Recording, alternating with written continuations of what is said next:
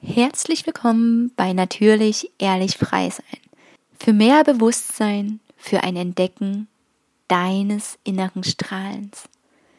Für gelebte Spiritualität und einfach Lust am Leben. In der heutigen Episode möchte ich euch mitnehmen in mein Leben, damit ihr die Möglichkeit habt, mich auch etwas kennenzulernen, zu spüren und zu wissen, wie ich geprägt bin. Also, lauscht einfach meinen Worten, vielleicht erkennt ihr euch auch schon etwas wieder. Viel Spaß bei dieser Episode.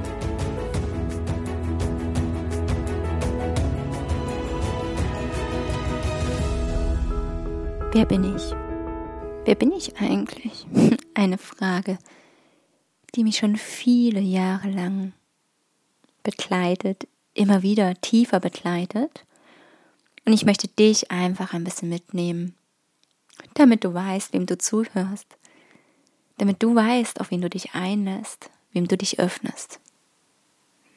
Mein Name? Stefanie.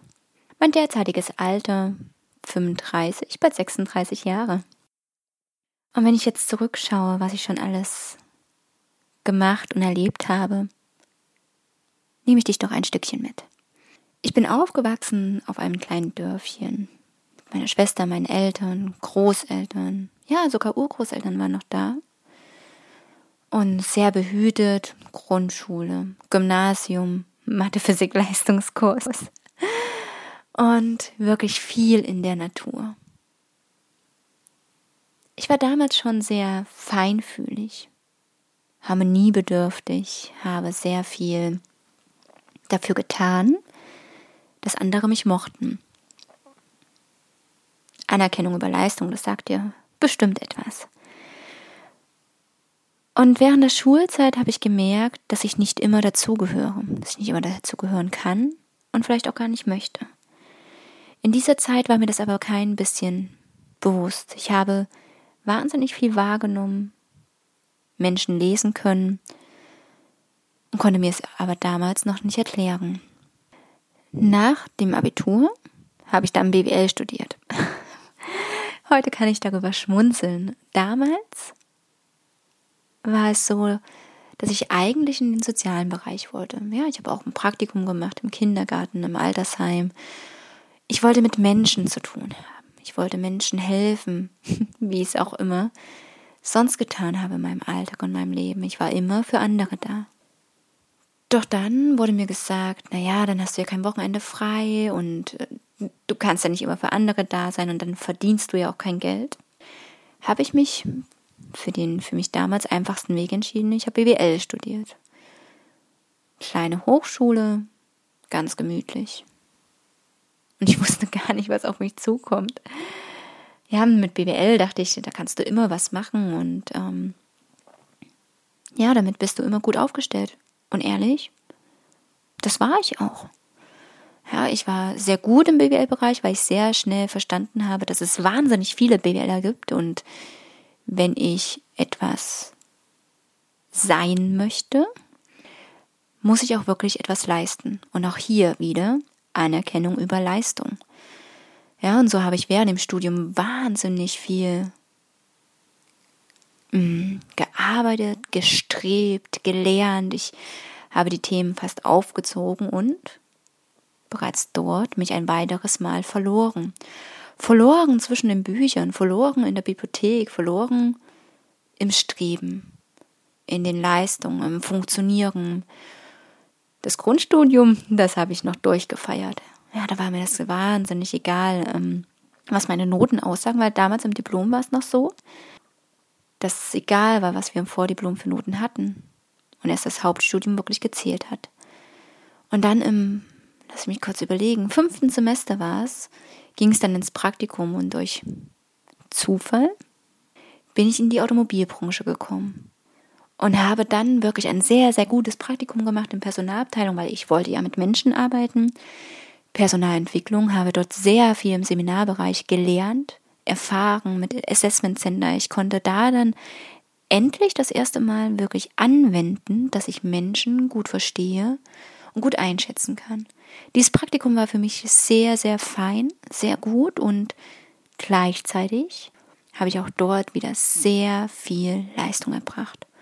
Ja, und so kam es dazu, dass ich übernommen wurde als Werkstudentin, hatte mehrere Werkstudententätigkeiten sogar parallel und habe während dem Studium dann immer gependelt zwischen Franken und Thüringen, zwischen Studium und Arbeiten, sogar während dem Studium arbeiten daheim.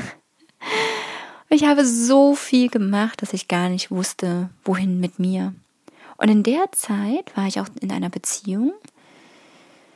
Ähm, so die erste längere Beziehung wirklich, die mir viel bedeutet hat. Und dann kam es dazu, dass ich viel gearbeitet habe, viel studiert habe, wenig Beziehung gehabt habe. Und wie ihr euch vorgestellt hat, an irgendeiner Stelle habe ich aufgehört zu spüren, was ich eigentlich wollte. Weil für mich war kein Raum da. Weil ich auch hier immer für andere da war. Für mein Studium, für meine Werkstudententätigkeit, für meinen Partner, ja auch für meine Familie, für seine Familie, für Freunde.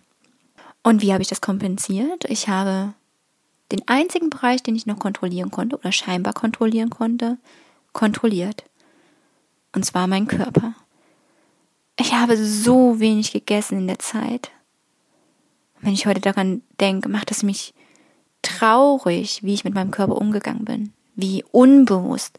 Teilweise war es so, dass ich den ganzen Tag nichts gegessen habe und abends dann Kakao getrunken habe. Oder eine Scheibe Brot gegessen habe. Und irgendwann spürte ich an mir, das kann einfach nicht sein. Das kann es einfach nicht sein. Ja, ich wurde immer unglücklicher, immer unzufriedener mit mir. Das war dann schon am Ende des Studiums. Meine Diplomarbeit war hervorragend. Ich habe mein Studium mit 1,1 abgeschlossen, aber ich war unzufrieden. Ich war einfach unzufrieden mit mir selbst. Ich habe mich nicht mehr gespürt.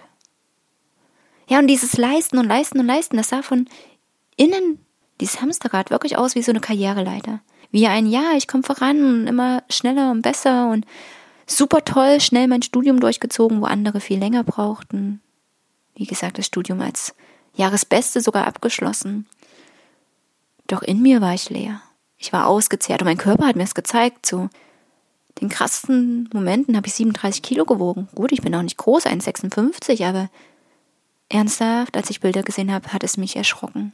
Ich war von mir selbst erschrocken und dann habe ich eine Entscheidung getroffen, eine Entscheidung für mich, eine Entscheidung rauszugehen aus diesem Leisten, doch ich wusste noch nicht, dass es darum ging.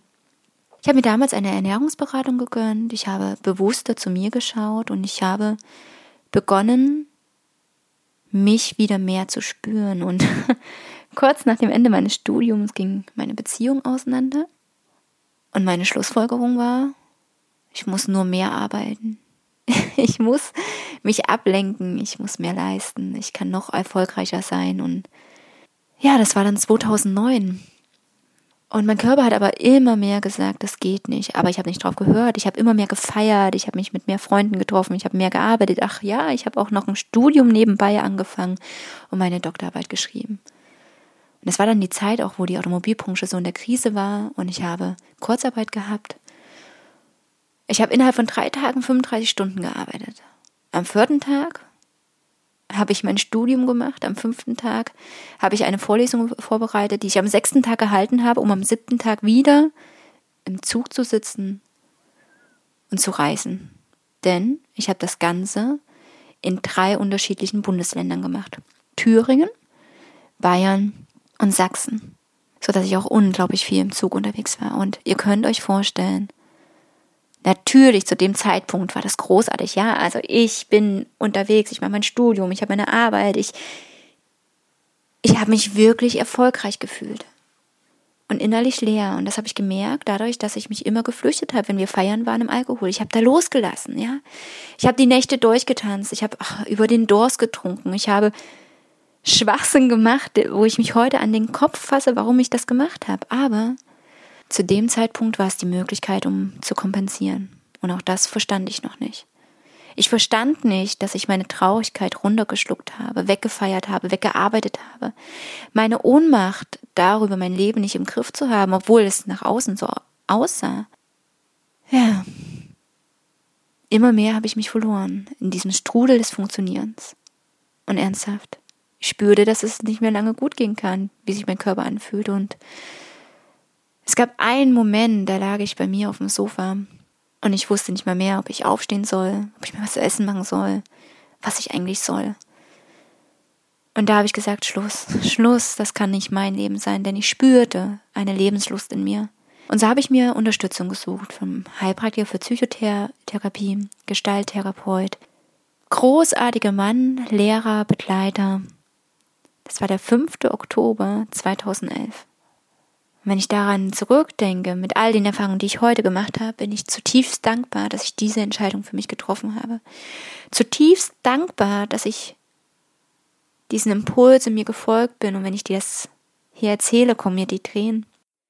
Denn ich bin so gerührt davon, dass ich es gewagt habe, auszusteigen aus dem Leisten. Und glaub mir, das ist mir nicht einfach gefallen. Ich bin immer wieder zu den Therapiestunden hingegangen. Und dann kam ich auf einmal mit Jenseitskontakten in Kontakt. Mein verstorbener Opa, der 2005 aus diesem Leben gegangen ist, kam auf einmal zu mir. Ich konnte ihn riechen, ich konnte ihn hören, ich konnte ihn spüren und auch jetzt kommen mir wieder die Tränen. Ich habe ihn so nah an mir gefühlt und ich wusste zu dem Zeitpunkt bereits, hier wird sich ganz viel ändern. Das war der Zeitpunkt, als ich mich auch einer anderen Welt zugewandt habe. Einer Welt des Geistes, der Seele, des Körperbewusstseins, der Anderswelt, der Spiritualität. Nenn es, wie du es möchtest. Ich habe mich einer Welt zugewandt, in der ich mich bewusster spüren konnte. Lass mich an der Stelle kurz durchatmen. Diese Emotionen, die noch heute hochkommen, sind unbeschreiblich, voller Dankbarkeit, Ehrfurcht. In der Zeit bin ich auch das erste Mal zu einer Kartenlegerin gegangen. Eine wundervoll magische Frau und die erste Karte, die sie mir je gelegt hat, war die Sonne. Sie schaute mich an und sah mein Strahlen in mir, was mir damals noch verborgen blieb, und sagte zu mir, du hast heilende Hände. Ich konnte damit nichts anfangen. Ich war überfordert, ich war überfordert mit dem, was sie mir alles sagte. Mein Kopf. Doch mein Herz ging auf. Mein Herz war voller Liebe, voller... Ich kann es gar nicht in Worte fassen. Es hat sich angekommen gefühlt. Angekommen zu Hause in einer Welt, die mir so lange durch dieses Leisten verwehrt blieb. Und seit nun zehn Jahren, vielleicht hörst du den Podcast auch irgendwann später und es sind schon 20 Jahre, habe ich mich mir zugewandt. Ich habe so viele unterschiedliche Sessions für mich gemacht, Therapiesitzungen, Coachings, Retreats, schamanische Reisen, Meditationen, dass ich das gar nicht in Worte fassen kann. Diese Fülle, die ich erleben durfte, Ausbildungen, die ich gemacht habe, um mich noch mehr zu verstehen. Und genau das möchte ich weitergeben. Dieses Gefühl, wirklich ein Vertrauen dazu zu haben, den eigenen Weg zu gehen. Ich möchte dir keine Tools oder starre Prozesse an die Hand geben. Nein. Ich möchte dich in deine Eigenverantwortung begleiten, in deine Selbstermächtigung. Und dieses Gefühl der Selbstermächtigung durfte ich nochmal mehr erfahren durch die Schwangerschaft mit meiner Tochter 2016, 2017. Damals war ich in einer Beziehung, die sehr toxisch war und ich spürte es sehr schnell und bin auch sehr schnell rausgegangen. Dazu mit Sicherheit nochmal in einer anderen Episode mehr. Aber in diesen Schwellenübergang hin zum Muttersein habe ich gespürt, dass so viel mehr noch in mir steckt, obwohl ich schon sehr bewusst gelebt habe, dachte ich damals. Ich habe mich noch mal mehr zu mir gewandt, zu dem, was meine Tochter auch an Energien mitbrachte, was das an Energien in mir herausforderte tatsächlich auch und welche Stärke in mir steckt. Ich bin diesen Weg noch tiefer zu mir gegangen, noch feiner, noch reiner, noch mehr in das Gleichgewicht von weiblicher und männlicher Energie. Ich habe das leisten müssen aus dem BWL-Bereich, aus diesem Teil meines Lebens hinter mir gelassen. Aber als ganz, ganz wertvollen Teil in mir angenommen. Und ich kann in jedem Moment darauf zugreifen. Und gleichzeitig habe ich meine Weiblichkeit gestärkt. Mein Empfangen, mein Sehen, mein Spüren, mein Tauchen in alte Welten, Tauchen zu den Ahnen in jeden Setzkontakt, Tauchen in eine Welt, die uns vielleicht erstmal unsichtbar erscheint. Und durch diesen Weg hat der Kampf in mir immer mehr aufgehört. Dieser Kampf in mir zwischen ich bin nur gut genug, wenn ich leiste und ein hey, ich möchte entspannen, ich möchte einfach sein. Und auch heute habe ich natürlich meine Herausforderungen, meine Höhen und Tiefen und mittlerweile sehe ich so viel mehr als Geschenk. Wohlgemerkt, ich finde auch Tage einfach nur Arschlochtage und denke mir, nee, dieser Scheiß darf mir nicht nochmal passieren. Ich gucke auch ganz bewusst zu meinen Schattenanteilen hin, weil ich halte nichts davon, ständig nur positiv zu denken oder mir Mantras aufzusagen. Nein, es geht darum, jeden Anteil in uns anzunehmen. Denn dann werden wir immer vollkommener. Wir können dann immer mehr eintauchen in wirklich alles, was wir sind und spüren in den Momenten auch, dass wir nichts sind. Wir können dadurch auch alte Identifikationen loslassen. Ja, wir sollten sie auch loslassen und hinterfragen. Und diese Reise ist so ermächtigend, auch auszehrend, erschöpfend und gleichzeitig lebendig. Auf dieser Reise möchte ich dich begleiten. Durch diesen Podcast, durch meine Kurse, meine 1 zu 1 Bekleidung, durch Retreats, Events. Fühl dich da ganz frei zu stöbern, einzutauchen in alles, was ich auf diese Welt trage, für dich, ganz in deinem Tempo, in deinem Bewusstsein und so, wie es sich für dich gut anfühlt. Gehe deinen Weg, so wie ich meinen Weg gegangen bin und weiter gehe. Und frag dich immer wieder, wer bin ich? Nun habt ihr einen Einblick in mein Leben, in meine letzten Jahre, in meine Prägungen. Natürlich noch nicht in der Tiefe, aber zumindest ein Überblick. Wenn ihr mehr über mich erfahren wollt, tragt euch gerne in den Newsletter ein auf meiner Homepage www.stephaniekespol.com. Folgt mir auf Instagram oder Facebook, gerne auch bei Telegram. Seid einfach in Kontakt. Ich freue mich auf unsere Begegnung.